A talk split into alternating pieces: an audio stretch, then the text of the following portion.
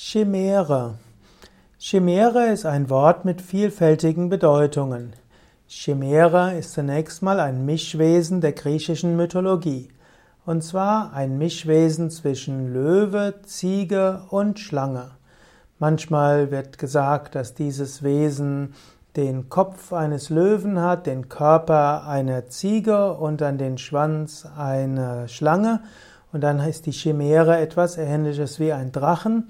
In anderen Kontexten wird gesagt, dass Chimäre drei Körper hat, nämlich einen Löwenkopf, einen Ziegenkopf und einen Schlangenkopf.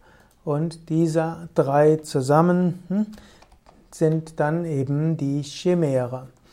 Chimäre ist im Allgemeineren auch allgemein ein Mischwesen. In anderen Kontexten ist die Chimäre jede Art von Mischwesen. In der Genetik ist eine Chimäre ein Organismus aus genetisch unterschiedlichen Zellen und Geweben. Es gibt auch in der Paläontologie den Ausdruck Chimäre.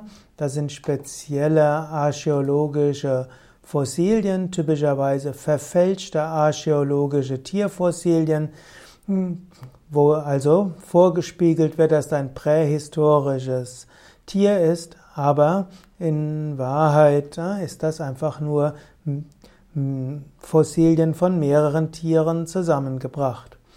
Chimäre ist auch ein Trugbild, eine Einbildung, eben wenn man davon ausgeht, dass Chimäre ein Fabelwesen ist, dass es nicht wirklich gegeben hat, dann kann man den Ausdruck Chimäre auch verwenden für eine imaginäre Erscheinung. So gibt es zum Beispiel die Fata Morgana, es gibt die optische Täuschung. Man kann auch sagen, dass etwas ein Hirngespinst ist, ein Luftschloss. Man sagt, dass jemand eine Chimäre hinterhergerannt ist. Das heißt, wie einer Fata Morgana, was nicht wirklich existiert hat. Im Vedanta wird gesagt, dass eine, dass die Welt letztlich eine Chimäre ist.